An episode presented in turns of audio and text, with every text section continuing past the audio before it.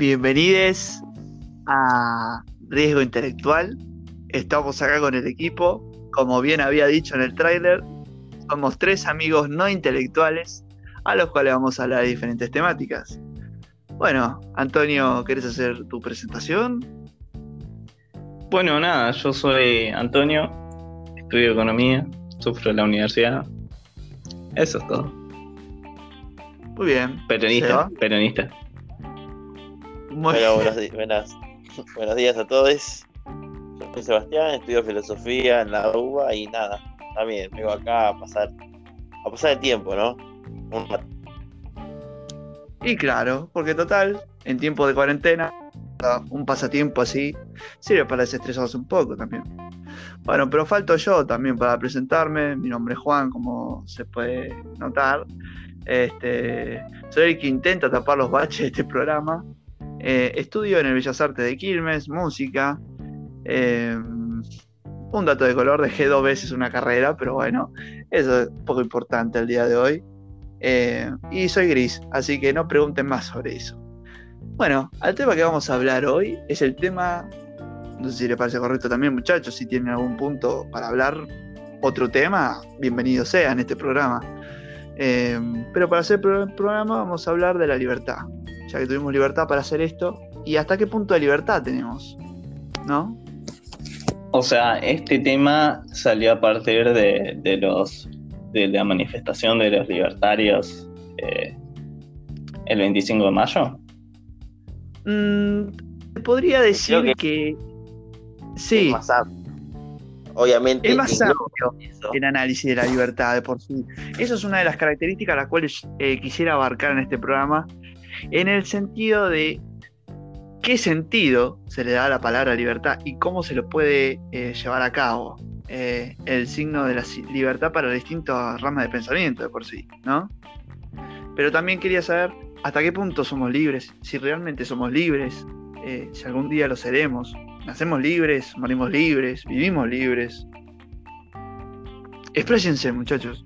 Justifiquen su respuesta como las pruebas o parciales. Yo creo de que no somos libres del todo, o sea, nos creemos libres, pero siempre estamos eh, eh, de una forma u otra eh, presos, ¿no? Ya sea preso en el sentido, en el sentido común o como o en, las redes, como bien decías, en la internet también es un tipo de, pues estamos atados al internet, o sea, nos, nos parece ser libres, o sea, somos libres, la gente se cree libre, nos creemos, va, libres, con el acceso a Internet, pero también nos ata al Internet esto, ¿no? O sea, de que somos amo y esclavo, ¿no? A la vez, con la Internet. Eh, quizás eh, te referís a la gente que, sube fotos al, al, Instagram como que se siente obligada o, no sé, emite su opinión en Twitter, esas cuestiones. Sí, sí, no, sí, obviamente, también demostrarse, ¿no? Esta cosa de, querer existir, mucha gente existe que también eh, se muestra en, las redes, ¿no? Justamente esto de, pertenecer. ¿Y hasta qué puede ser libre al expresarse? No, no es que uno está condicionado por la sociedad también en eso. Los estereotipos. O sea, no hay libertad. ¿O no? Hay, una determinación también, eh, digamos, social, económica, eh, no sé, dependiendo de, dónde vivas vas a pensar de determinada forma, ¿no? Sí, se podría ver de ese punto también. Aparte, eh, pensándolo anteriormente, como se dijo al principio de este programa, con esa noticia del 25 de mayo, la visión de libertad que tienen ellos es una visión bastante particular, ¿no? Sí, obvio. Eh, ¿Por qué? Por la libertad de mercado. Claro, ellos ven la libertad en ese modo.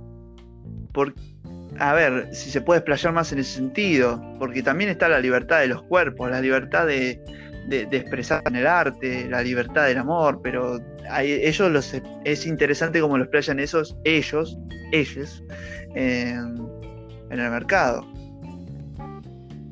oprimiendo la libertad de una persona a través de los derechos. Sí, o sea, ellos piensan de que están siendo privados por su libertad, ¿no? Y realmente yo creo de que en este momento de pandemia, digamos, no es que están, eh, no es que eh, estamos en una situación donde no, no incumbe solamente una parte de la población, se incumbe a todo el país, ¿no? Esta, de, esta cosa de conciencia social y de poder justamente saber de que te puede tocar a vos, estar enfermo o, a un familiar tuyo, ¿no? Esta cosa de que. Sí, muere, deja. Sí, obvio, esta cosa de querer manifestarte eh, en la calle sabiendo de que corres riesgo y que para mí eh, hicieron mal en, la manera en que protestaron y en la forma, ¿no? Porque uno mm. puede expresarse porque estamos también en Estado de Derecho, pero eh, es la forma y la manera, ¿no? Quizás no de esa manera, ¿no? Y en este momento particular donde los casos están subiendo, ¿no? Y, estamos eh, por ahí en, un proceso eh, del pico, que estamos llegando a ese famoso pico, y que si no, si no acatamos, digamos, a las órdenes del gobierno, digamos, la podemos pasar muy mal. Claro. Y acatando esas órdenes, eh, no afectaría nuestra libertad, porque de por sí la cuarentena serviría para cuidar y salvar bastantes vidas.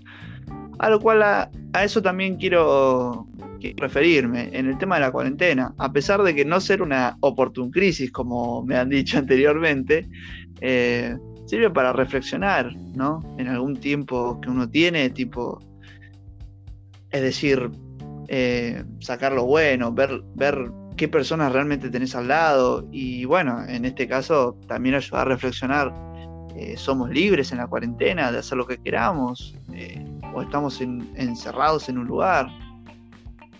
¿Cuál es su punto de vista?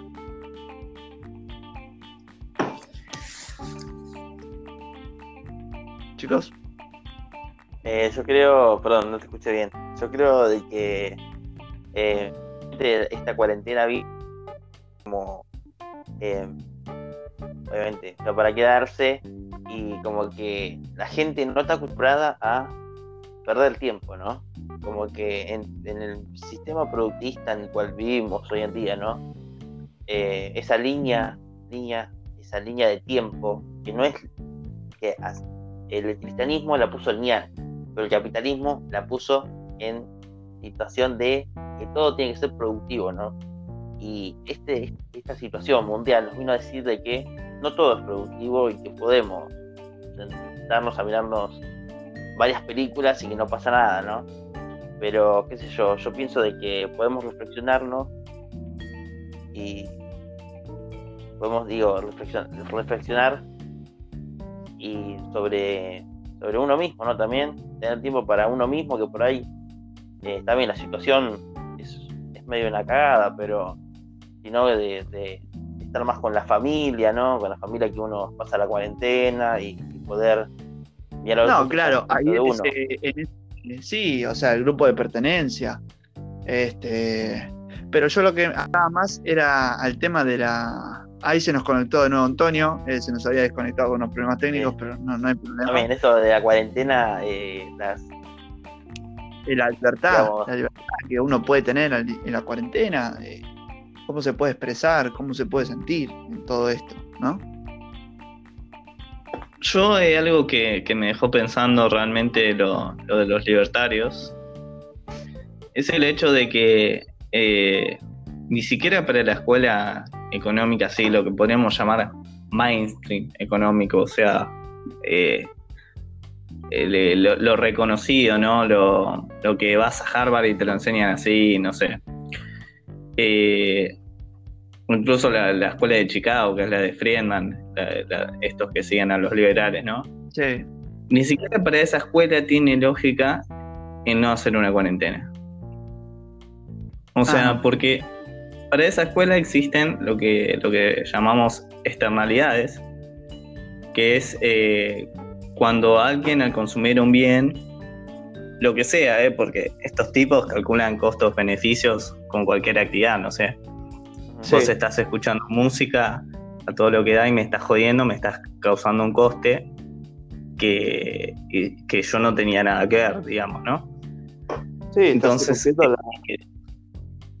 la, privacidad del otro, su libertad. Bueno, el punto es que eh, las externalidades de digamos que son incontrolables y causan daño a, inocentes. Eso está reconocido por, por, parte de esa escuela que el mercado puede causar eso, ¿no? Y a modo de castigo esa escuela impone impuestos, multas, subsidios, ¿no? O sea, multas por parte del, del que daña, ¿no? El que daña le tiene que pagar al que dañó. Pero acá tenés una combinación terrible porque eh, existe la, la simetría de información se llama, o sea, vos no sabés quién te puede infectar. Entonces ni siquiera lo podés multar.